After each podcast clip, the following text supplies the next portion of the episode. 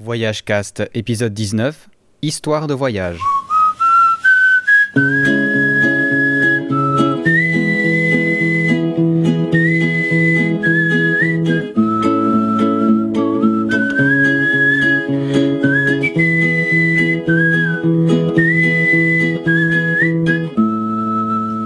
Sur Voyagecast, le podcast qui vous parle de voyage.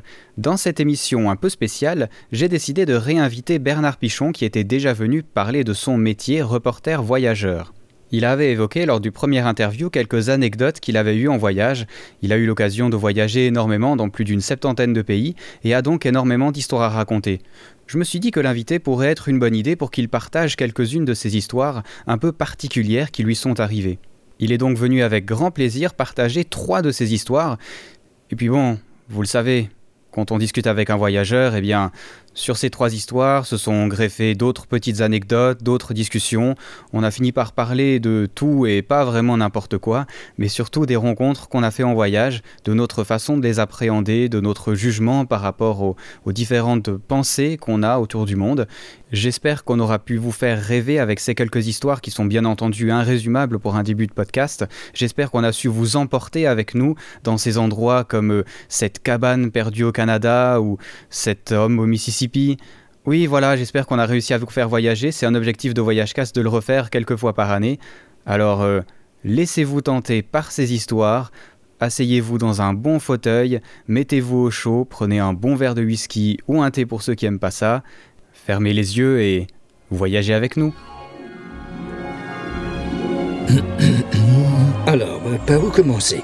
Euh, Voyons, si on essayait, il était une fois classique. Toutes les histoires commencent par Il était une fois. Faut trouver autre chose. Oh, ça y est, j'ai la scène d'ouverture idéale pour un grand film. Hmm. dites donc, et ça vous rappelle pas quelque chose, ça? Oh non, non, non, non, pas le livre. Combien de fois on a vu un livre voyage Allez, refermez le livre, on n'en veut pas. Voilà ce que je propose. Bienvenue sur Voyage Cast. Bonjour, euh, monsieur Pichon. Bonjour, vous pouvez m'appeler Bernard. Hein. Bernard, ah ben c'est gentil. Je, je, sais jamais comment vous appeler parce que quand même je vous connais. Enfin, je vous entends à la radio depuis que je suis petit, alors j'ai toujours un peu d'hésitation. Vous êtes euh, venu sur Voyage Cast pour nous parler d'une euh, d'une jolie phase des voyages, celle qu'on oublie parfois, c'est les rencontres.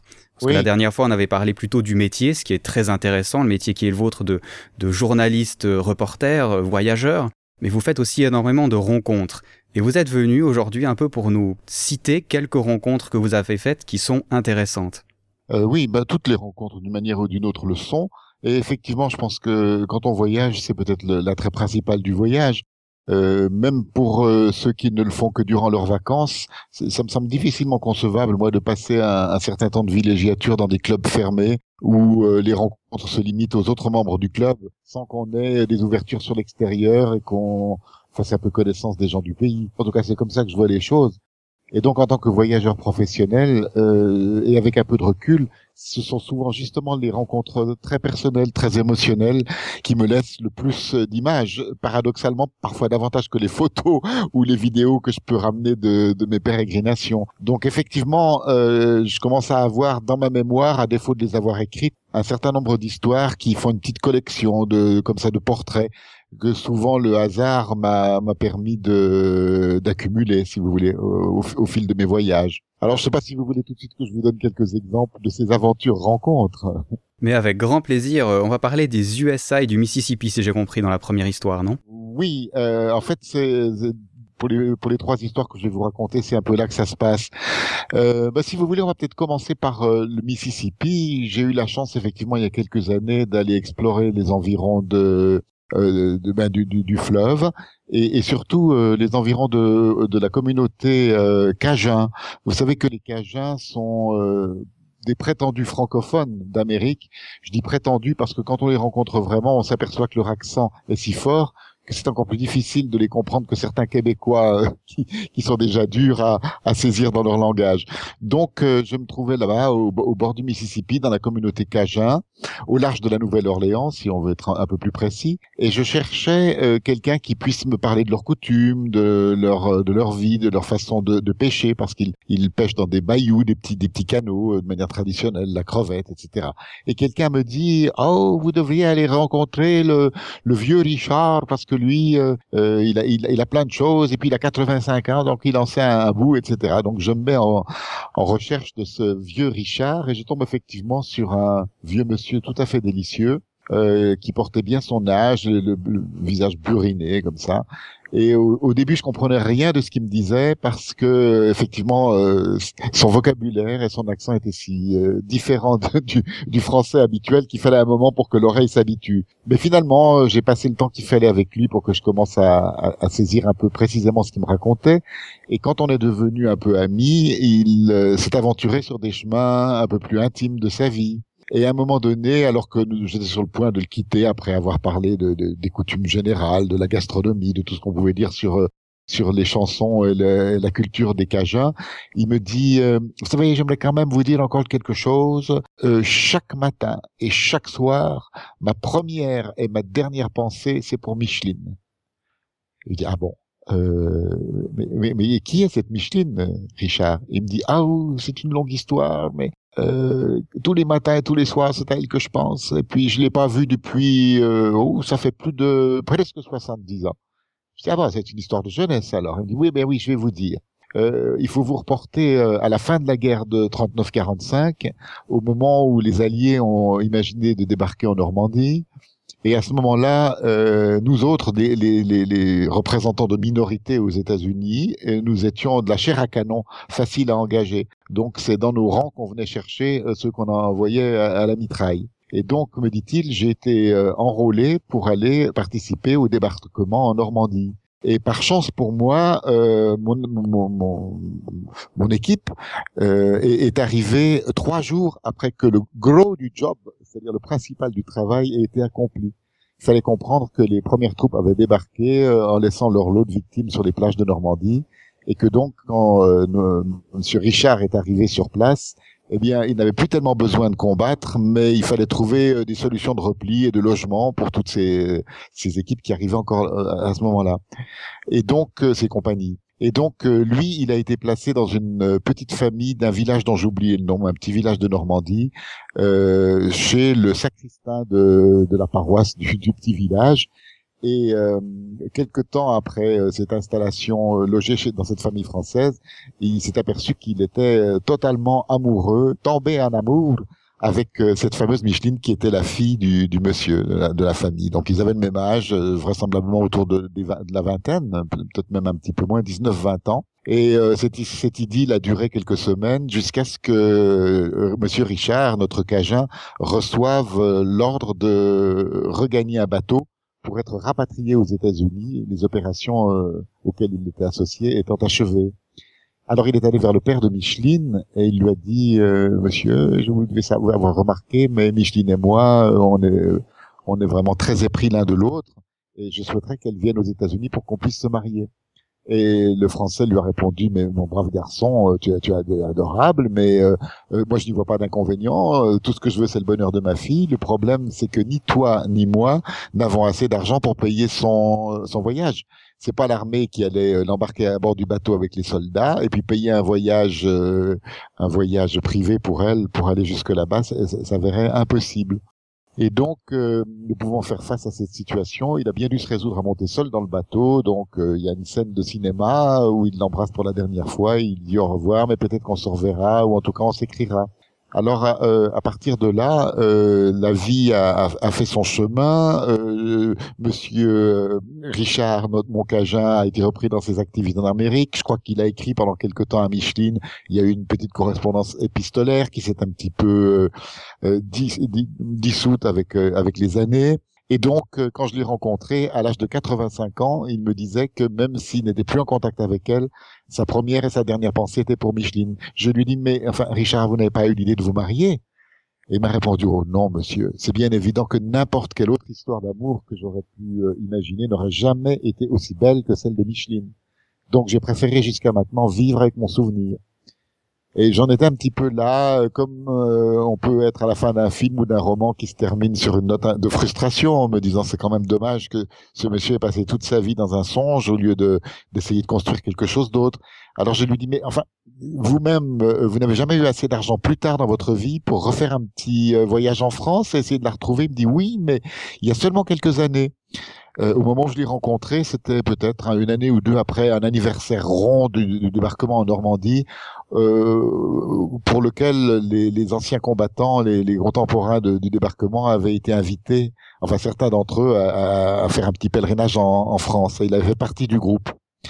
Donc, euh, à l'occasion de ce pèlerinage sur les plages de Normandie, il n'a eu qu'une idée, c'était retourner dans le petit village en question où il est allé. Il est allé frapper à la porte de la mairie. Et là, il y avait que des jeunes, me dit-il, qui étaient devant des, des écrans d'ordinateur. Et, il entre, c'était aussi une autre scène de cinéma, hein, un petit peu timide dans ce, il faut l'imaginer, dans le bureau de la mairie, en disant, excusez-moi, je m'appelle Richard, etc. Qui c'est celui-là, qu'est-ce qu'il veut, etc.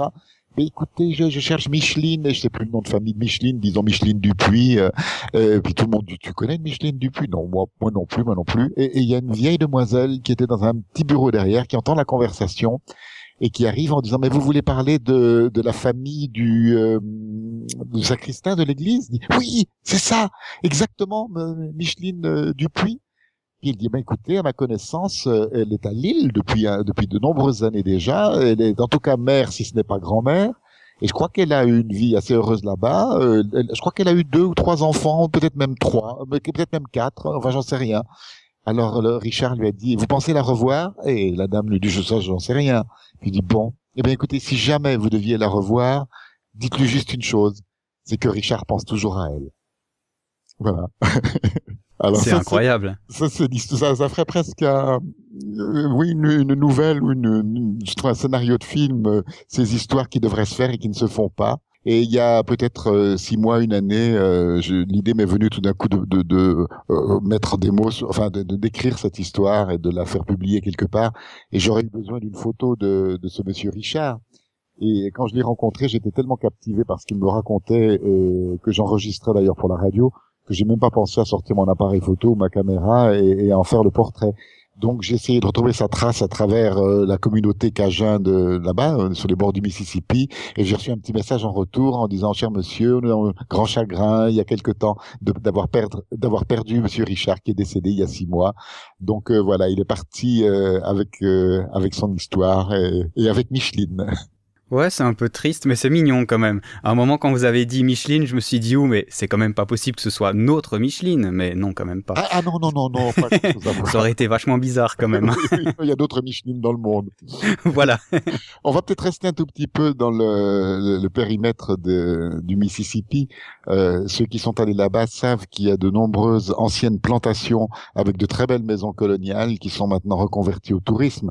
Et donc, quand on va dans ces, dans ces maisons, d'ailleurs, il y en a une qui a servi au tournage du film Dialogue avec un vampire, si je me souviens bien, avec Brad Pitt. Euh, c'est des beaux, des beaux décors naturels. Alors quand on va euh, faire du tourisme là-bas, on peut visiter ces, plantations et il y a des gens sur place qui ont un peu appris l'histoire de la maison et qui en ont long à dire sur euh, l'esclavage et sur dont parfois certains sont les, les descendants d'esclaves d'ailleurs, les, les, guides de couleur qui sont dans ces plantations. Et j'avais l'impression que ce serait intéressant de faire un reportage sur l'une d'entre elles qui avait une, une, longue histoire attachée justement à l'esclavage. Et j'arrive un soir, ça devait être quelque chose comme 6h moins 10, euh, toujours avec mon attirail de, de, de radio là-bas à la réception, et je lui dis est-ce qu'il y a, est-ce que vous auriez un, un guide francophone? Et il y a une des, euh, des filles qui me dit oh sure we have one. Euh, je sais plus comment il s'appelait disons Mark. Euh, et puis je dis alors euh, appelez Mark. Et puis euh, voilà. Et je vois arriver un, garçon tout, tout, ce qu'il y a de plus américain qui qui me dit néanmoins dans un français absolument parfait et sans aucun accent américain vous arrivez un tout petit peu tard notre institution ferme à 18 heures et moi je, je, je suis un peu pressé aujourd'hui mais si vous avez le temps de repasser demain à 9 heures eh bien, euh, je vous en dirai un petit peu plus sur euh, sur l'histoire de la plantation. Alors on prend rendez-vous, j'en passe une nuit dans l'hôtel euh, le plus proche et le lendemain matin je me pointe à 9h et le Marc était disponible. Il me fait faire la visite que j'attendais, très érudit sur euh, l'histoire de, la plantation, sur les esclaves qui y avaient travaillé, les maîtres, les seigneurs et les plantations, quoi. Et, au bout d'un moment, je lui dis, euh, ça m'a fait plaisir de rencontrer un Français quand même ici. Puis il me dit, un francophone, vous voulez dire Puis je dis, bah, parce que vous n'êtes pas français Puis dit, non, je suis, américain, je suis d'ici. Je dis, mais écoutez, c'est incroyable. Vous avez combien de temps avez-vous vécu en France? Je ne suis jamais allé en France. Mais vous n'êtes pas allé dans un pays francophone Il me dit, pas du tout. Je dis, mais euh, alors vous avez une famille francophone, comment se fait-il que vous parliez un français aussi parfait, sans aucune, trace d'accent américain? Il dit, écoutez, je pense que je suis un petit peu doué pour les langues parce qu'on me dit que c'est pareil en italien, un petit peu en espagnol. C'est vrai que j'aime euh, j'aime les langues et donc euh, ça fait maintenant six ans que je fréquente assidûment l'Alliance française de, de, de, de, la ville la plus proche et euh, je me suis fait beaucoup d'amis là-bas et maintenant je suis très intéressé par par la culture française, etc.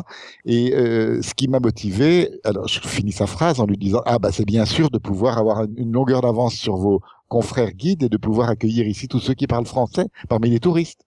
Et il me dit non, pas du tout c'est que nous sommes au début d'une administration qui ne me plaît pas du tout. C'était le début du premier euh, premier passage de, de Bush, donc euh, il, y a, il, y a, quelques années de ça, euh, son premier mandat en tant que président des États-Unis. Et ce garçon euh, avait le sentiment, à tort ou à raison, vraisemblablement à raison, que ce qu'il lisait dans la presse euh, locale ou plus générale aux États-Unis ne donnait pas un reflet très fidèle de la réalité du monde politique et encore moins de ce qui se passait aux États-Unis. Et il a ressenti le besoin d'apprendre le français principalement pour euh, euh, avoir accès euh, aux, publications comme Le Monde comme Le Nouvel Observateur, enfin surtout les grands journaux français, dont il pensait qu'il lui donnerait une, une, vision plus objective et plus complète de, de ce qui se passait à ce moment-là. Et bon, donc, ce qu'il a fait avec beaucoup d'enthousiasme et de talent. Et, et, au moment où je l'ai rencontré, il était abonné, c'était pas encore sur Internet, mais il allait peut-être au, au, kiosque voisin où il, il, recevait par poste tous ses journaux pour euh, euh, élargir ses points de vue. Et je lui dis est-ce que ça a marché? Il me dit mais complètement. Euh, pour, pour, tout vous dire, je viens d'un milieu plutôt conservateur et, et maintenant j'ai complètement euh, retourné ma veste parce que je m'aperçois que ma connaissance était très partielle et, et surtout très très peu objective. Et donc, euh, je suis absolument ravi d'avoir fait cet effort. Et maintenant, j'espère qu'un jour, j'aurai la possibilité, si je fais quelques économies, euh, d'aller voir les choses euh, sur, sur, sur place en, Europe pour mieux, mieux connaître l'Europe aussi. je dis, qu'est-ce que ça a changé d'autre dans votre vie? Il me dit, bah, des relations avec ma femme. Ah bon? Oui, parce que elle ne parle que l'américain, l'anglais américain, et euh, elle n'a pas du tout suivi ce, chemin-là, et euh, ça, donne des conflits avec elle chaque fois que j'évoque la politique, parce qu'elle est restée ultra conservatrice, et donc on a deux vitesses dans la, famille, la mienne et la sienne, et c'est un sujet qu'on évite désormais pour ne pas créer des brouilles euh, dans l'entente conjugale. Ah, c'est impressionnant ça alors, ouais. Oui. Mais c'est un bon raisonnement, je trouve, hein, vraiment de. Et ça m'a conforté dans l'idée que il faut toujours euh, nuancer le propos quand on porte des jugements euh, très généraux sur une, une, nation, une population. La tentation, c'est de dire les Américains, comme on dit les Allemands ou les Italiens. Euh, on finit par dire les Juifs et on sait où ça mène après ça. Maintenant, j'essaie toujours de dire certains Américains ou de préciser desquels je parle quand je fais allusion à une population parce que on peut trouver tellement de contre-exemples par rapport à une image un peu réductrice qu'on se fait d'une nation euh, euh, au regard de certains de ses représentants que de temps, de temps en temps on rencontre des gens complètement différents. Durant ce même voyage, d'ailleurs, je me souviens avoir fait mon check-out dans un motel où j'avais séjourné euh, une nuit et la fille à la réception voit, voit mon passeport ou enfin elle a, elle a, vu à un moment donné que j'étais suisse. Elle me dit "Oh, you come from Switzerland." Elle me dit, euh, dans la suite de la conversation, est-ce que vous voulez dire, s'il vous plaît, aux gens de votre pays, qu'on n'est pas tous euh, des fans de George W. Bush? Et euh, ça allait dans le même sens. Et je trouvais assez amusant qu'une jeune fille à la réception d'une d'un hôtel sans même savoir que j'étais journaliste je me souviens bien mais simplement parce que je pouvais en, parler autour de moi euh, répondre la, la, la nouvelle euh, selon laquelle il y avait il y avait un peu il y avait des, des contestations sur sur sa politique à l'époque ouais bah moi j'avais été deux fois aux États-Unis et les deux fois j'ai été très surpris par les Américains qui étaient vraiment très gentils. La seule chose peut-être c'est que ils avaient tendance à être beaucoup plus gentils quand on disait qu'on était suisse que quand on était français, parce que c'était au moment où la France n'avait pas vraiment accepté de, de soutenir les États-Unis dans la guerre, et donc il y avait un peu des, une sorte de tension comme ça. Question des, des, des, des frites françaises, là, les French fries qui. Voilà. non, c'est vrai, c'est vrai. Mais euh, bon, par ailleurs, on, tous, il faut replacer ces histoires dans le contexte effectivement d'un pays qui m'étonne toujours par le, le, côté très provincial de, de ces médias. C'est très difficile quand on est en dehors des, des, grandes villes comme comme New York, San Francisco, Los Angeles, d'avoir des nouvelles du reste du monde, que ce soit sur les chaînes de télé locales ou dans, dans la presse. C'est toujours tout ce qui se passe juste autour à tel point que quand même une grande majorité de la population est, très euh, peu au courant de, de, de, la marche du monde. Hein. Ça, je pense que vous l'avez remarqué aussi. Il faut vraiment chercher. Mais avec Internet, je trouve ça de moins en moins compréhensible, on va dire. Oui. C'est vrai, c'est vrai. Il faut, euh, surtout depuis depuis trois quatre ans. Mais euh, mais avant, c'était c'était un petit peu ça. Oui, incroyable. Alors, effectivement, c'est des des, euh, des histoires comme ça qui, qui s'attachent à des personnages. Et il m'en est arrivé une autre au Canada euh, il y a quelques années aussi, j'avais pour mission de suivre pendant une semaine un rallye aérien. Alors, il faut que je précise ce qu'est un rallye aérien. C'est un peu l'équivalent dans les airs des rallyes automobiles.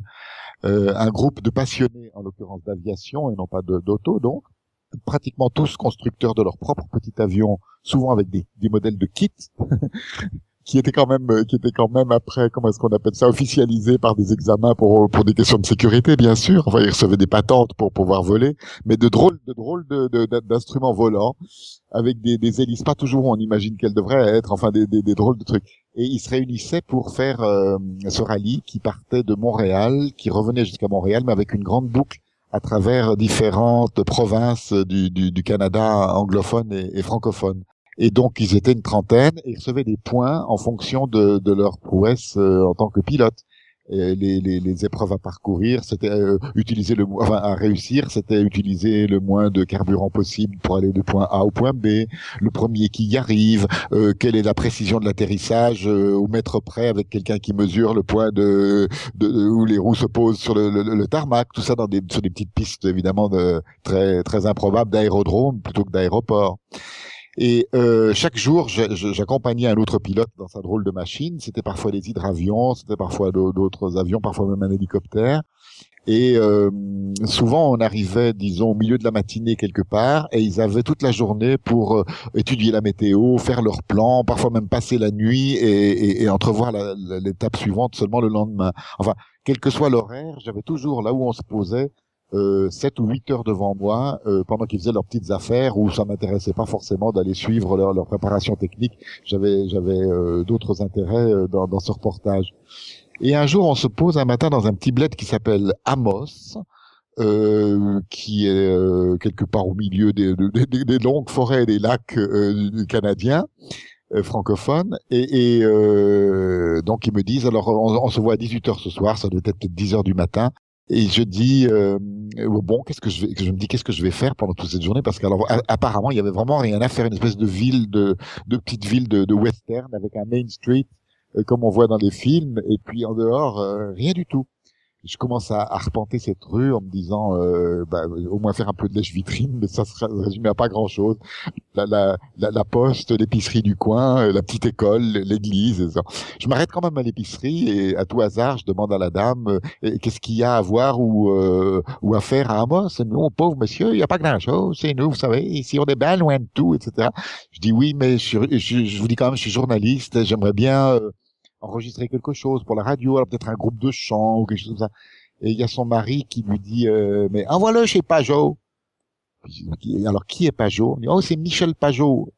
Qu'est-ce que Michel Pajot a de spécial? Ben il habite tout au bout du village là, mais il faut marcher un bon bout et, et c'est l'homme qui parle au loup. Je dis pardon? Oui oui l'homme qui parle au loup. Alors là, c'est déjà quelque chose d'intéressant il y a un homme qui parle au loup. Euh, oui, ben, allez voir, vous verrez bien. Bon, j'avais rien à perdre, donc je, j'entreprends la, la, la, marche et j'arrive effectivement euh, au bout de quelques longues minutes de de promenade euh, vers une espèce de petit zoo avec des enclos où je vois euh, des petits castors, des petits, euh, des petits, des petits lynx, des comme première approche des oiseaux dans, dans, dans d'assez grandes cages. C'était marqué mini zoo ou jardin zoologique de, de Michel Pajot. Et alors je, rentre et je demande à voir Michel Pajot, l'homme qui parle au loup. Et on me dit oui, oui, mais on va l'appeler, etc. Et je vois arriver une espèce de force de la nature, un énorme euh, bûcheron, euh, comme on peut les, imaginer euh, quand on caricature un peu les, hommes des bois canadiens. Et il me dit qu'il a du temps, qu'il est content de rencontrer quelqu'un d'ailleurs et que si je veux enregistrer quelque chose sur, sur son histoire, ben, il me la racontera. Alors on se met euh, dans un petit coin et, je lui dis mais pourquoi est-ce que vous appelez l'homme qui, euh, qui parle au loup? Il me dit oh mais ça alors il vaut mieux que je vous le montre plutôt que vous vous racontez. Je dis bah, montrez-le moi et il m'emmène. On fait de nouveau un grand bout à pied et on arrive à l'orée d'un bois. Et là, il me dit, sors ton machin, là, en désignant mon, mon micro et mon, et mon enregistreur. Et bien, alors, tu vas voir. Et puis quand, je faisais tourner, à l'époque c'était encore des bandes, la bande dans mon enregistreur, euh, il, se met à faire quelque chose comme euh, oulou, en, en, en, mettant ses mains sur sa bouche pour porter la voix au loin. Et puis j'attends 10-15 secondes, il se passe rien. Puis je dis alors, il dit, mais attends, attends encore 10 secondes, et tout d'un coup, au bout de vraiment d'un bon bout de temps, on entend, mais venu du fin fond, dans un écho de, de, fin fond de nulle part, une espèce de meute qui fait tout, tout en même temps, oulou, oulou, oulou, c'est visiblement des, le, cri des loups. Et euh, je dis mais c'est pas possible. Il y a des loups qui sont ici dans la nature. Dit oui, mais ils sont loin, donc euh, il faut que il faut avoir un peu de patience. Et puis je dis est-ce que je peux essayer moi? Mais vas-y. Et je, comment vous avez dit Oulou, loulou Oui, oulou, loulou. Voilà. Bon, j'essaie de faire le plus proche de ce qu'il a fait. Et alors là, j'ai eu beau attendre une minute où il y avait aucun animal qui me répondait. Donc euh, j'en ai conclu qu'il y avait vraiment un langage un peu spécial entre les, les, loups et, lui-même. Et on est retourné dans, dans sa maison pour qu'il m'en dise davantage. Alors là, il me dit, euh, oh, c'est une longue histoire parce que quand j'étais petit, euh, à l'âge de, de 8-9 ans, euh, même avant, je crois, j'ai dû quitter l'école parce que j'étais tellement ascolaire, je faisais tellement mauvais résultats que j'ai désespéré l'instituteur et il m'a dit que je ferais mieux de, de faire autre chose de m'occuper de la nature ou de, de, de culture ou de choses comme ça. Mais j'étais tellement proche ici de, des milieux de chasse du Canada que assez vite, j'ai été repéré par des chasseurs qui en voulaient m'utiliser comme guide parce que je connaissais les traces des animaux, la piste des, des endroits où on pouvait les, euh, les piéger, le cas échéant, etc. Donc euh, assez rapidement, euh, j'ai commencé à gagner ma vie en tant que jeune homme comme comme accompagnateur des chasseurs en, saison de la chasse, et je leur ai fait attraper plus de proies qu'ils n'auraient pu rêver par, par mes connaissances d'un vrai homme des bois. Et puis il y a quelques décennies, euh, j'ai complètement changé mon fusil d'épaule, c'est vraiment le cas de le dire. Et au lieu d'être du côté des chasseurs, je suis venu du côté des, des protecteurs de la faune, parce que j'ai quand même été témoin de certaines scènes euh, qui étaient à la limite du massacre euh, pour, pour, la récolte des peaux, enfin pour toutes sortes de trafic. Et donc, j'étais pas très fier d'être de ce côté-là. Et euh, je suis, au lieu d'être guide de chasse, j'ai utilisé mes, compétences et mes connaissances pour devenir le récupérateur de tous les euh, de tous les, les, orphelins de, de, ces animaux qui, dont les parents étaient pourchassés. Alors quand les chasseurs allaient sans moi euh, euh, tuer des ours euh, adultes ou des euh, ou des orignaux ou des, d'autres bêtes, des castors que sais-je, moi je suivais derrière discrètement et si je voyais qu'il y avait des petits à l'abandon, je les récupérais parce que sinon ils étaient condamnés à mort et je les mettais ici dans mes enclos. Et alors, en allant voir un peu plus loin, effectivement, il y a de plus grosses bêtes. Il y avait un enclos plus gros avec des ours, il y en avait un autre avec euh, ben, toutes sortes de, des lynx, etc. Et euh, il m'a expliqué que hum, le but, ce serait évidemment de les remettre dans la nature pour euh, qu'ils retrouvent leur milieu naturel, mais que dès que ces animaux comme on sait, ont été imprégnés par euh, par l'homme, ça, ça, devient très difficile parce qu'ils sont rejetés par les autres. Et puis aussi ils ont perdu l'habitude de chasser si on les nourrit. Donc il a développé, il avait développé des techniques euh, permettant de d'essayer de les garder les plus sauvages possibles quand bien même ils étaient dans ces enclos ce qui n'était pas évident. Et il me disait surtout que moi, je m'y attache euh, sentimentalement, et quand je dois relâcher un ours qui a passé deux ans avec moi dans la nature, euh, je suis obligé de lui lancer des cailloux, euh, de lui faire peur, de, de, de lui montrer que l'homme est son ennemi, pour qu'il ait une chance de survivre et que et qu'il évite en tout cas de s'approcher des hommes pour faire copain copain quand quand des chasseurs sont dans le coin. Alors il y en a certains avec qui ça marchait, d'autres pas, et puis ceux qui restaient dans son enclos, c'était de ceux dont il avait euh, décidé qu'ils n'étaient pas réadaptables euh, à la vie sauvage. Et voilà, le, temps a vite passé avec ce monsieur qui m'a fait montrer tout ça, qui m'a expliqué comment lui pouvait entrer le seul dans la cage aux loups, euh, parce qu'il y avait aussi quelques, il y avait quelques loups captifs là-dedans, d'anciens, d'anciens orphelins de, de, de, la chasse, comment il pouvait caresser les, ses ours, etc. Mais lui seul. Et puis, euh, je dis, mais finalement, quelle est votre plus belle histoire après tant d'années avec les animaux? Et, c'est là qu'on part sur une autre encore histoire de, ce monsieur qui parle au loup. Il me dit euh, pendant des années j'ai eu euh, comme ami une femelle orignale. Alors faut peut-être juste ouvrir une parenthèse pour rappeler ce que sont les, les orignaux au Québec. C'est ces grands cerfs, mais alors vraiment géants parce que quand on est debout nous-mêmes, notre tête arrive à peine sous le ventre de l'animal. Donc c'est vraiment très très grand qui euh, qui sont dans les forêts canadiennes. Et, euh, et donc, il en avait une, mais qui n'était pas captive, qui simplement, quand il allait se balader dans la forêt, venait toujours lui, lui dire bonjour, et il lui avait donné un prénom, Aglaé, et ils avaient leurs horaires, c'est-à-dire ils savaient quand Aglaé passait près de la rivière, et donc ils s'arrangeaient pour être là, lui faire des petits bonjours, et tout et tout. Et euh, j'ouvre juste encore une petite parenthèse pour préciser que durant toutes ces périodes d'accompagnement de la chasse ou de, de, de, rapport avec la faune, il me disait qu'il avait appris à lire dans les yeux, dans les prunelles des animaux, et surtout quand, quand les animaux étaient mourants. Il me disait, je me penchais vers eux et j'avais l'impression que je pouvais comprendre ce qu'ils ressentaient, ce qu'ils me disaient, rien qu'en en, lisant dans leurs yeux. bref. Donc euh, euh, voilà, la, la femelle euh, qui s'appelait Aglaé, une femelle orignale, et un jour il va, comme d'habitude, au rendez-vous plus ou moins agencé avec elle à l'heure dite au coin de la forêt. Mais ce jour-là, il la voit euh, chancelante sur ses pattes, euh, vraiment pas en bonne forme. Et il calcule les années depuis lesquelles, depuis, le temps qu'il la voyait, il s'est dit ah oui, c'est qu'elle est devenue vraiment vieille maintenant parce que ça fait déjà tant d'années, c'est pratiquement l'âge limite pour un orignal, donc elle doit être au bout au bout de sa vie. Et en levant les yeux au ciel, il voit qu'il y avait des oiseaux de proie qui commençaient à tourner côté en haut. Alors il dit ça c'est pas bon signe. Euh, et j'ai pas envie euh, euh qu'elle finisse misérablement euh, à, à, moitié dévorée par des, des, des, corbeaux. je sais pas quelle, quelle sorte d'oiseau tournicotait en dessus. Donc il me dit avec beaucoup de pudeur, je suis retourné à la maison et j'ai pris ce qu'il fallait pour qu'elle n'ait pas à souffrir. Il n'a pas prononcé le nom de fusil, mais on pouvait comprendre qu'il s'agissait de ça. Et donc, euh, il m'a dit, j'ai fait ce qu'il fallait. Et, quand elle était par terre, je me suis penché sur son œil. Et euh, je sais pas s'il a encore eu le temps d'entendre, mais je lui ai dit, tu sais, Aglaé, s'il existe une autre vie et qu'on s'y retrouve, je te reconnaîtrai tout de suite. Alors n'oublie pas, c'est ton ami Michel. Et voilà. Et puis Aglaé est morte à l'orée de la forêt. Et il me dit, j'ai fait un énorme détour pour rentrer chez moi au lieu de prendre le chemin le plus direct parce que j'avais les, larmes plein les yeux.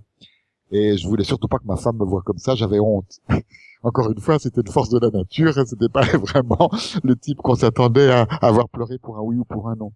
Et quand il est arrivé assez tardivement euh, au petit zoo, sa femme justement l'attendait sur le perron en disant mais Michel où tu étais? On te cherchait partout. Qu'est-ce que c'est? Tu es parti sans nous dire. Il dit mais quoi? Qu'est-ce qu'il y a? Il y a pas c'est pas la fin du monde. Il dit non mais on avait besoin de toi parce que dans l'écurie on a on a je sais plus quel était le prénom d'une autre mais une autre une autre femelle orignale qui venait de mettre bas et ça s'était passé difficilement et donc euh, Michel aurait été bien euh, euh utile pour aider à cette mise bas de, de, de, de cette femelle orignale. Mais il a couru à, l'écurie, le, le, bébé se portait bien, euh, finalement ça s'était bien passé. C'était une petite femelle, donc qui venait de naître. Alors il m'a dit, je me suis penché sur elle, j'ai ouvert sa pupille, enfin, écarté ses paupières et je lui dis, c'est tu es sûrement euh, Aglaé, tu vois, je t'ai déjà reconnu. C'est génial. Alors voilà, ça c'est quelques petites euh, histoires de, de voyage. J'en ai peut-être encore une qui, euh, par association d'idées, me revient par rapport au, euh, à la confrontation des cultures et en particulier euh, euh, à la culture francophone. Je me trouvais il y a deux ou trois ans à Hong Kong et on m'avait donné un guide francophone, ce qui était quand même bien agréable quand on parle pas chinois, pour me mener à travers Hong Kong vers les, les quartiers qui étaient susceptibles de m'intéresser. Et ce garçon qui devait avoir la trentaine euh, n'avait de cesse de me, montrer qu'il connaissait énormément de choses sur la France, où il avait passé quatre ou cinq ans. Alors il me parlait de Depardieu, il me parlait de de, de, euh, de Zola, il me parlait de, de, de Johnny Hallyday, enfin de tout ce qu'on pouvait dans, tous les dans tous les secteurs de Claude Lelouch, pour me montrer qu'il en savait un bout et donc qu'il avait adopté complètement cette culture qu'il trouvait fascinante. Et euh, il me dit, mais maintenant, voilà, je suis de retour à Hong Kong et c'est vrai que la France me manque beaucoup. Je dis, mais en quoi est-ce que ce voyage vous a, vous a changé en dehors de vous ouvrir à une culture et à un art que vous connaissez peut-être moins bien ici? il me dit, mais sans m'en rendre compte, je m'aperçois que j'ai absorbé un peu comme une éponge toutes sortes de coutumes euh, qui vous paraissent pas extraordinaires à vous parce que vous vivez là-dedans en, permanence. Mais moi, euh, eh ben ça m'a ça m'a imprégné sans que je m'en rende compte. Je dis, par exemple, ben, ben, tenez, par exemple, la semaine dernière, c'était l'anniversaire de ma mère. Et je vais euh, chez elle et j'avais acheté un petit cadeau et en lui donnant le cadeau, je l'embrasse et je lui dis bon anniversaire maman, je t'aime. Et il me dit je vois ma mère mais complètement défaite. Et je dis pourquoi elle aimait pas le cadeau? Il me dit non, c'est pas du tout ça. C'est parce que je lui avais dit je t'aime. Et je dis ah bon et, ça lui plaisait pas? Il me dit non, c'est pas que ça lui plaisait pas ou ça lui déplaisait, mais c'est simplement que j'avais vu ça en France et que j'avais oublié que c'est une chose qu'on ne fait jamais en, Chine. Jamais on ne dira je t'aime, surtout pas à quelqu'un qui est un proche ou à quelqu'un de la famille. Je dis, ah bon? Et alors ça lui a déplu? Il dit non, mais elle, était, euh, elle était complètement, complètement euh, décontenancée euh, et elle ne savait pas quoi faire et comment, traiter cette phrase et que répondre à ça. Et je lui dis, mais alors attendez, quand vous avez une petite amie, quelqu'un que vous aimez, euh, vous voulez faire passer un message euh, d'amour, euh, alors comment vous faites?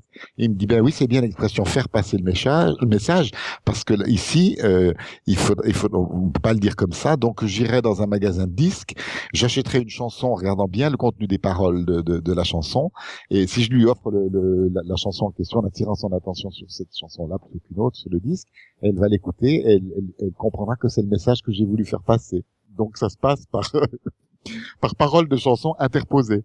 Il a quand même conclu en me disant que les choses étaient en train d'évoluer un tout petit peu parce qu'il se sentait pas le seul à avoir ce genre de réaction à l'occidental, euh, surtout dans des grandes villes comme Hong Kong. Le brassage des populations est tel que des coutumes commencent à passer d'une euh, comment dirais-je de, d'une part de la population à l'autre.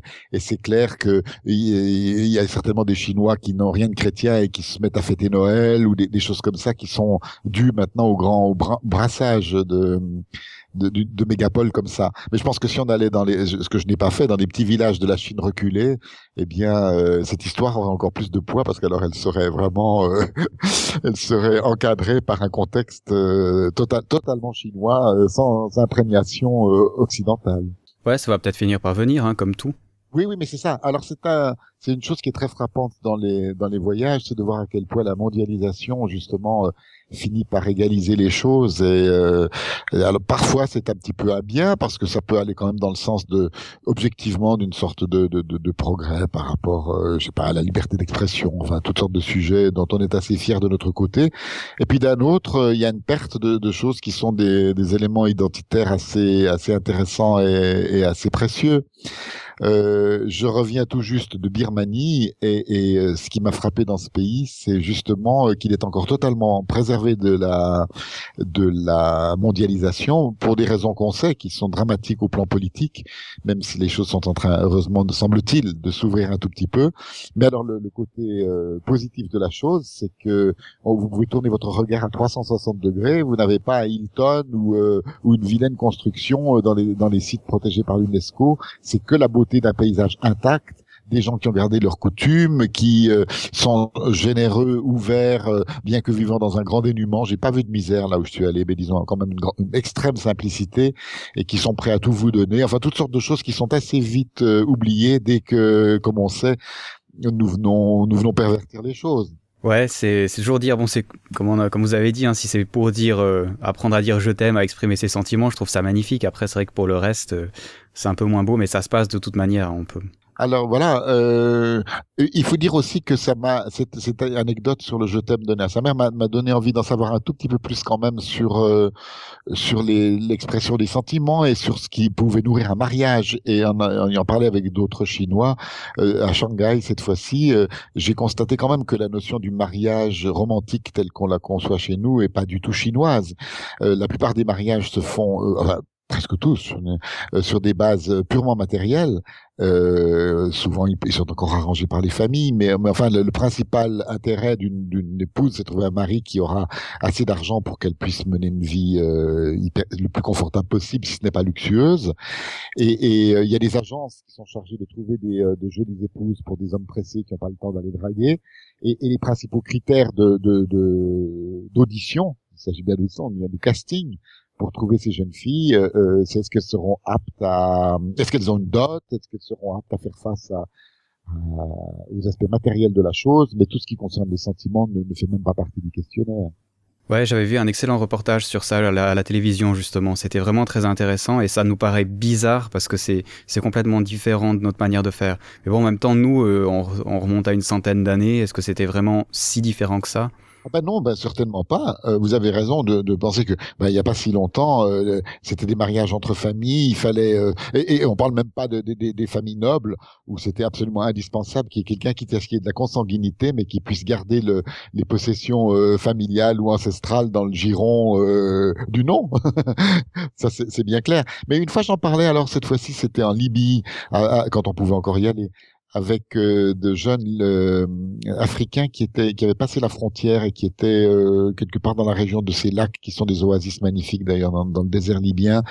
Et, et, et, tous avaient une vingtaine d'années et tous projetaient de se marier. Je leur demandais de parler de leur promise et ils me disaient mais on sait pas encore qui c'est. Nos parents oui mais nous pas encore. Donc c'était aussi tous des mariages arrangés et comme ils avaient l'air assez quand même euh, instruits sur le reste du monde, on dit mais vous savez que chez nous ça se passe pas comme ça. Ils dit oui oui je sais, mais on voit qu'en France les gens sortent le soir, ils vont dans des discos et puis ils se rencontrent là et, et souvent sur cette base-là. Après ils se revoient, ils se marient, mais euh, ça donne pas des mariages qui réussissent mieux parce que ils sont aveuglés par euh, des aspects physiques ou d'autres choses, alors que chez nous nos parents ont la sagesse derrière eux, le poids des années et ils savent beaucoup mieux ce qui peuvent nous convenir que nous-mêmes. Ouais, c'est vrai, j'avais lu justement euh, une sorte de rapport qui disait qu'en effet, il y a presque tout autant de mariages heureux quand c'est choisi que quand c'est nous-mêmes qui choisissons, quoi, ou quand c'est nos parents qui choisissent. C'est dit, c'est vrai qu'on aurait quand même un peu de la peine euh, à, appliquer ça de nos jours dans nos pays, quoi. Mais oui. Alors en Chine, il arrive que, enfin, maintenant, le, pour, pour, parler encore du, du mariage, ce que j'ai découvert dans mes rencontres avec d'autres d'autres personnages, qui que j'ai croisé, euh, c'est que euh, souvent les euh, donc les, les, les hommes c'est un statut social. Plus ils montent dans l'échelle, plus il y a de nouveaux riches. Et, Dieu sait s'il y en a qui qui commencent à, à grossir le nombre maintenant des, des, des millionnaires en Chine. comme d'avoir de belles voitures, c'est d'avoir de belles concubines, une ou deux, enfin trois même, etc. Et donc ça marque le statut social que d'entretenir des concubines. Ce sont des femmes qui ont de grandes exigences. Souvent, elles veulent avoir leur appartement, ce qui est pas toujours évident dans les grandes concentrations urbaines euh, chinoises, euh, leur garde-robe et tout, etc. Elles entretiennent une certaine jalousie les unes par rapport aux autres si elles en apprennent l'existence de, de, de, de, concurrentes. Et, euh, et les, les, hommes, donc, euh, les, les, collectionnent un peu comme de belles carrosseries de voitures. et ils ont parfois les deux, d'ailleurs, dans leur collection. Alors, un peu naïvement, je disais, mais c'est épouvantable pour les épouses, les épouses légitimes. et comment est-ce qu'elles prennent la chose et le, le souvent on m'a répondu euh, oh mais vous en faites pas, elles s'ennuient pas de leur côté. Euh, il existe aussi l'équivalent de très jeunes gens qui savent très bien les occuper. Ouais, ça me paraît quand même un petit peu tordu, hein, mais ben voilà, chacun son truc. Hein, ouais. Voilà. voilà. C'est la version officielle de ce qui se passe de manière plus officieuse chez nous. les savoir. Ouais, mal, malheureusement, je crois que vous avez raison. Ouais, c'est dernière un petit peu plus courte euh, par rapport au, choc des civilisations. Là, c'était un, soir sur une terrasse d'un restaurant euh, dans la Cap la capitale des, euh, des Maldives. Et on me dit, est-ce que vous voulez discuter avec quelques étudiants euh, de la, la, la capitale? Oui, oui, ça m'intéresserait parce que quand on va aux Maldives, il faut savoir que les îles sont somptueuses, c'est une espèce de paradis cliché euh, de Robinson Crusoe, mais en dehors de la plongée sous-marine, l'exploration des coraux, etc. On a, c'est pas là-bas qu'il faut aller si on veut avoir des contacts avec les gens, puisque tout est mis en, en, en œuvre pour qu'on n'ait pas de contact justement avec eux. le personnel local qui travaille dans les hôtels est confiné dans ces baraquements. Euh, si on est du bon côté, on est du côté de, de l'hôtel de luxe, et donc euh, on passe de bonnes vacances, mais on n'apprend rien sur sur le pays. Donc j'ai saisi cette occasion pour dire oui, si je peux avoir une soirée pour parler avec les locaux, pourquoi pas? Et donc je me suis trouvé avec quelques étudiants, dont un qui euh, parlait bien le français, euh, sur la terrasse de ce restaurant. Et il me dit, euh, lui, je suis terrassé de voir le, le, nombre de clichés et d'idées reçues qui circulent en Occident sur l'islam. Je dis, ah bon, quelles idées Ah, mais vous savez mieux que moi. Euh, qu'on est tous des terroristes, et puis surtout qu'on peut rien faire, c'est-à-dire qu'on peut pas boire d'alcool, que pas de sexe en dehors du mariage, patati patata. Puis je dis ah bon parce que tout ça c'est c'est pas comme ça que ça se passe? Puis je dis mais écoutez officiellement. Bien sûr, mais ici, il n'y a pas besoin de chercher longtemps pour trouver de l'alcool où vous le voulez. Les filles, c'est comme ailleurs, etc. Et je lui dis ah bon? Et, et, et vous allez vous quand même alors euh, euh, à la mosquée tous les vendredis, il me dit ah là il vaut mieux parce que politiquement euh, ce serait mal vu que qu'on nous y remarque pas. Mais en dehors de ça, euh, voilà. Puis je dis mais alors attendez, quelle est la finalité finalement alors de l'islam pour vous? Puis il me regarde comme si j'étais vraiment le, même vraiment le dernier des, des imbéciles ou des pas au courant. il me dit mais la conquête de l'Occident bien entendu. Donc, donc voilà. Mais comment donc Mais bien sûr. au milieu, au milieu d'un terrain assez vague entre les préceptes et les applications, il y avait quand même une règle qui semblait évidente, et c'était celle-là, au cas où on ne soit pas au courant. Oui, c'est spécial. Bon, remarquez, j'avais été très surpris au Niger, qui est euh, aussi essentiellement musulman, euh, où en plein marché, donc euh, on peut acheter des choses tout à fait normales, il y a des vendeurs de DVD porno. Et moi, ça m'avait choqué parce que c'était vraiment, euh, oui, à la vue de tout le monde, tout à fait normal. Et alors que je croyais que justement, euh, ces choses-là, on les faisait cacher certainement, mais en tout cas pas. Euh, de manière aussi évidente. Voilà. Et moi, c'est vrai que ça m'avait choqué, quoi.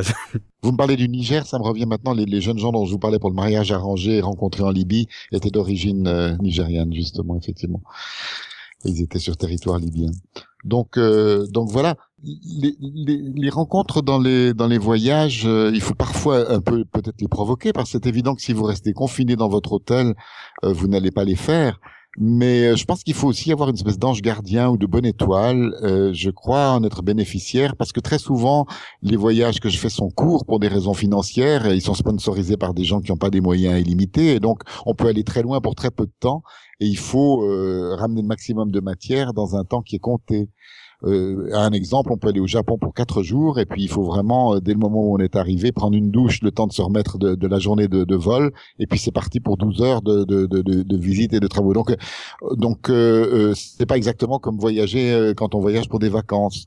Et il m'arrive parfois, au bout d'un séjour très court et très très compact au point de vue des, des, des, rencontres et des visites, de me dire j'ai vu beaucoup de musées, j'ai vu beaucoup de, de choses officielles, d'expositions, de monuments, mais j'ai pas vraiment rencontré quelqu'un. Et très très souvent, euh, c'est dans la dernière demi-journée ou euh, euh, dans des moments comme ça que le hasard faisant des choses ou moi les provoquant, je sais pas, on tombe sur la personne dont, dont on se souvient. Et je crois que les histoires que je vous ai racontées, c'était plutôt toujours vers la fin du, du voyage, quand il y a une espèce d'urgence à faire la rencontre, qu'elle se qu'elle se produit. Donc c'est peut-être aussi une question d'être d'être attentif aux indices parce que parfois, c'est vrai que quand on vous dit euh, l'homme qui parle au loup, euh, il y a des gens qui vous disent qu'est-ce que c'est que cette histoire? Si tout d'un coup vous dites tiens, là il doit y avoir quelque chose derrière, eh ben euh, vous êtes souvent récompensé d'avoir de votre persévérance pour aller pour aller à la rencontre.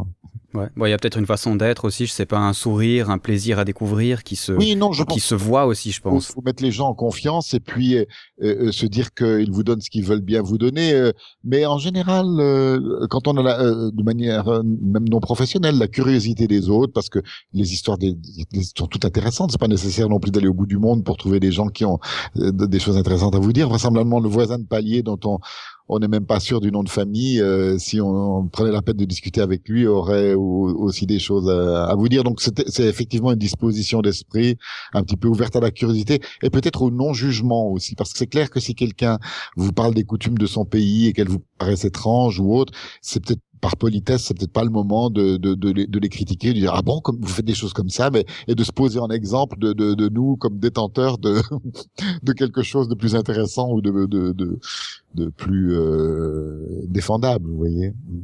Ouais, c'est vrai. Mais en tout cas, c'est très intéressant, vraiment. Hein. C'est c'est chouette ces petites histoires. Moi, je pourrais vous écouter pendant des heures comme ça. Euh.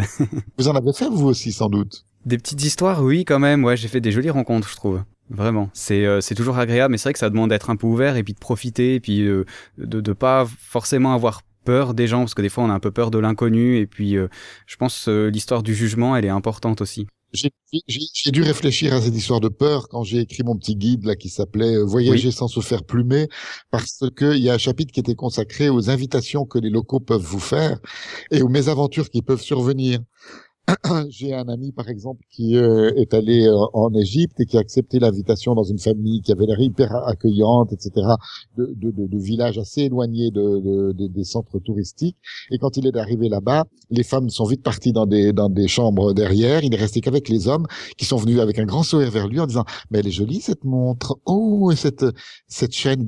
Ma chaîne de baptême. Oui, mais elle est jolie aussi. Elle est en or il a compris dans le regard qu'il avait intérêt à tout laisser sur, ça parce qu'il y avait des couteaux qui étaient derrière.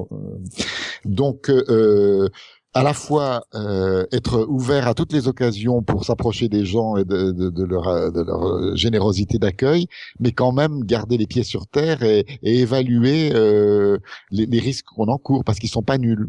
Et il y a des gens qui sont hyper euh, souriants dans la rue et, et, si vous les suivez, vous pouvez partir dans des dans, dans des histoires qui sont ouais, vraiment je pense un peu de prudence et puis d'expérience que vous avez parce que vous voyagez beaucoup, euh, oui. ça peut aider quand même.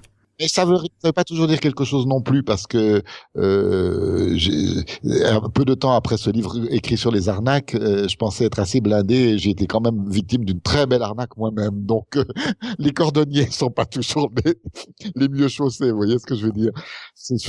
Bon, je, je, je, suis plutôt quand même du côté des prudents, à, à tout point de vue, parce qu'en voyageant beaucoup, par exemple, je suis pas celui qui goûte n'importe quoi sur les petits euh, les petits étals de, de, de, de, nourriture, parce que je peux pas me permettre euh, d'avoir une intoxication alimentaire si je dois bosser le lendemain, et puis parce que je suis pas très intrépide non plus. Je veux dire, je vais pas non plus, euh, euh comme certains de mes confrères, euh, tout de suite explorer les zones un peu interlopes des villes où on se trouve pour voir si c'est plus marrant dans les coulisses.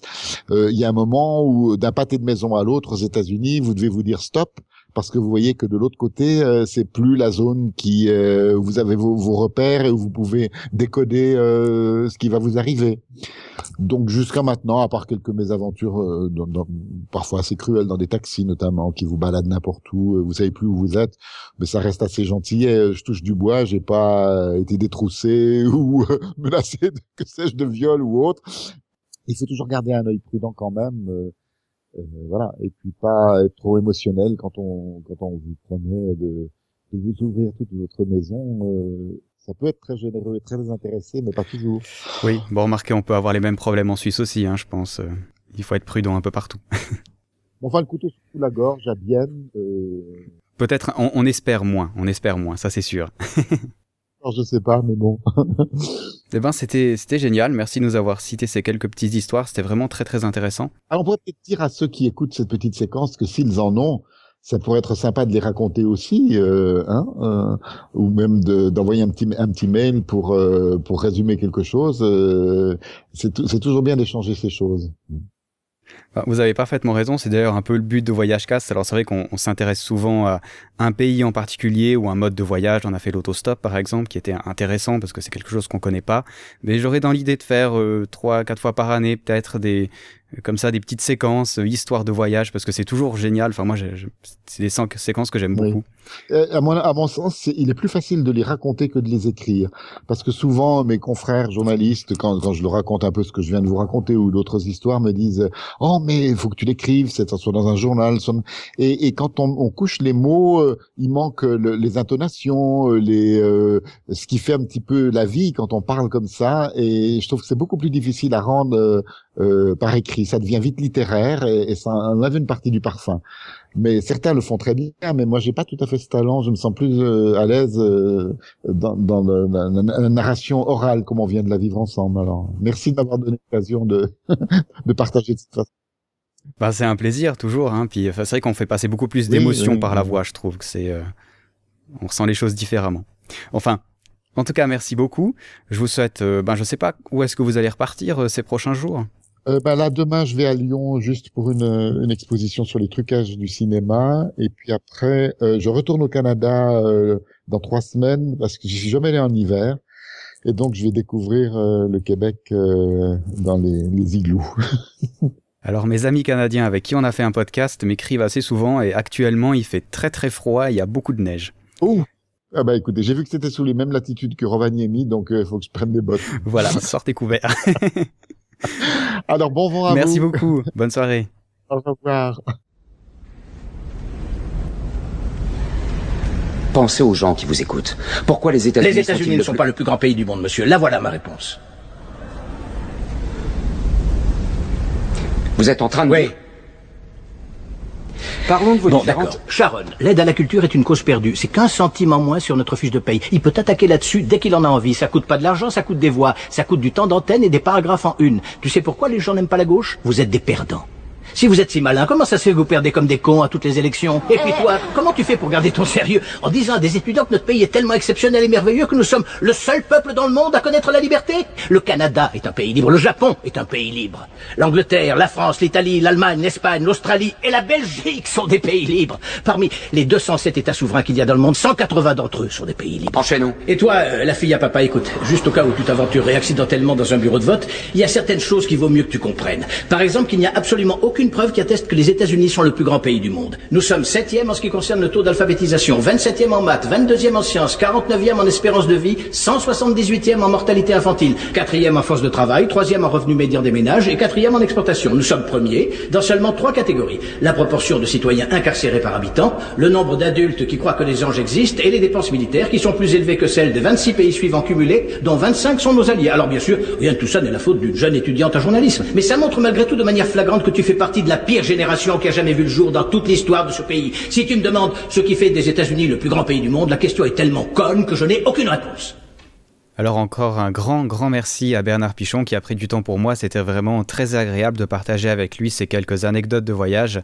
Ça m'a fait rêver, ça m'a fait envie de, de, découvrir encore plus et c'est peut-être une chose qu'on oublie de temps en temps de faire en voyage. On est tellement focalisé sur les paysages qu'on en oublie... Euh, de fréquenter les gens qui sont autour, d'essayer d'apprendre à les connaître. Alors c'est vrai que ça demande un peu d'effort parce que, comme on a vu un peu dans le podcast, eh bien il y a des mentalités qui changent, des religions qui changent, et puis c'est parfois difficile de comprendre, c'est parfois difficile de ne pas juger. Mais ça fait partie du voyage et c'est excessivement important pour euh, ouvrir un peu notre esprit aux nouvelles choses. Pour ce qui est des films, ou plutôt des extraits audio qui ont été utilisés lors du podcast, eh bien, le premier est celui de Chicken Little. Je cherchais quelque chose qui décrivait un peu le début d'une histoire et c'est un peu le seul que j'ai trouvé malgré mes recherches. Je remercie d'ailleurs Pierre qui m'a aidé, mais c'est le seul qu'on a trouvé qui correspondait un peu à un début de podcast. Et puis pour euh, le deuxième extrait et le dernier extrait qui va suivre euh, après ma petite Cosette, eh bien il s'agit de la superbe série The Newsroom. Alors pour ceux qui ne connaissent pas Aaron Sorkin, il a déjà écrit la série West Wing, la série qui a été traduite en français par euh, À la Maison Blanche, qui est une série magnifiquement écrite sur euh, la politique américaine. Euh, c'est un mélange de haine envers l'Amérique comme elle est maintenant et d'amour envers l'Amérique comme elle devrait être, selon Aaron Sorkin, bien sûr. Et puis dans West Wing, c'était vraiment sur la politique. Et dans Newsroom, qui est sa nouvelle série, il y a la saison 1 qui est déjà sortie, vous pouvez déjà la trouver en français. La saison 2 devrait arriver en juin. Eh bien, il s'attaque aux médias américains en eux-mêmes et au journalisme. Alors personnellement, c'est un milieu des métiers qui m'intéresse vraiment énormément.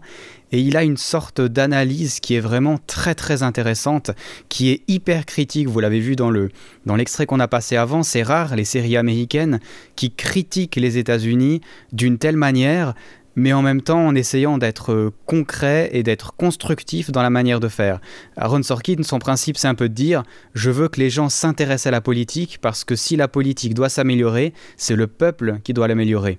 Alors on peut être d'accord ou non, avoir confiance en la politique ou non, ça c'est chacun qui le voit, mais en tout cas je trouve très beau comme façon de faire et ça fait partie des séries dites euh, intelligentes, où il n'y a pas de sexe, où il n'y a pas de violence et où on parle de choses réelles.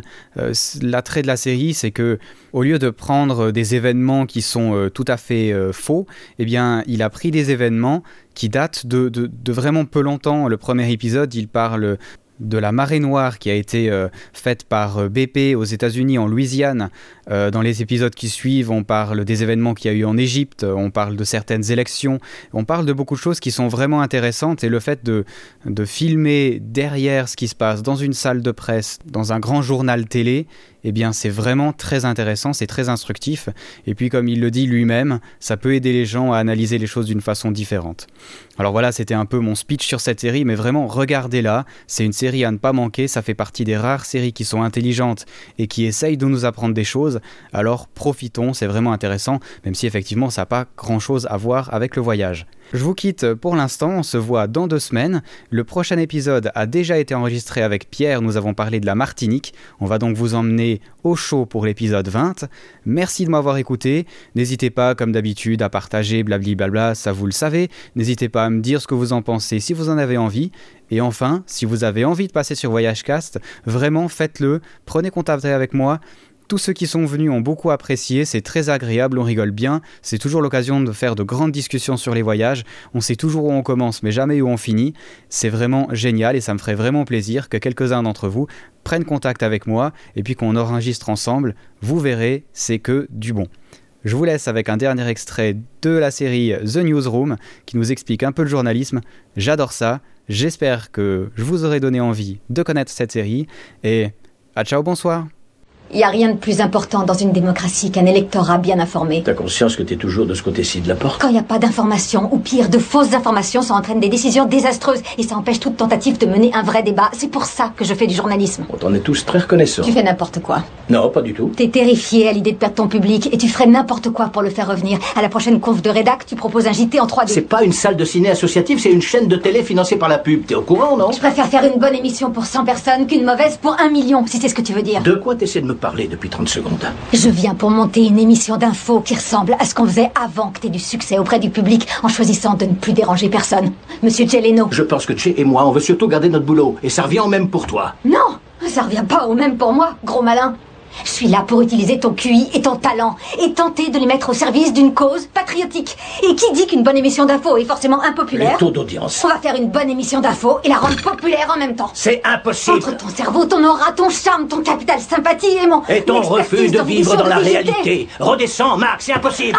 Des sociologues ont établi que l'opinion publique de ce pays n'a jamais connu un clivage idéologique aussi important depuis la guerre de sécession. Depuis la guerre de sécession. Oui, les gens choisissent les infos qui leur plaisent maintenant, mais non, aller les gens choisissent la vérité qui leur plaît maintenant. Donc ce que tu es en train de me proposer est impossible. Seulement si tu penses que l'écrasante majorité de la population américaine est totalement stupide. Je pense. Eh ben pas moi.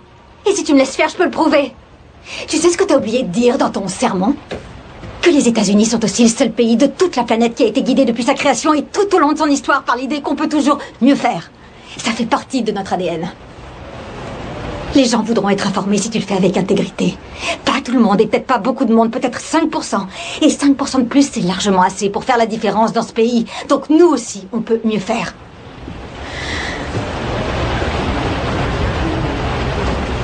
Quoi? Je réfléchis. Non, ton discours n'a rien changé à ce que je pense.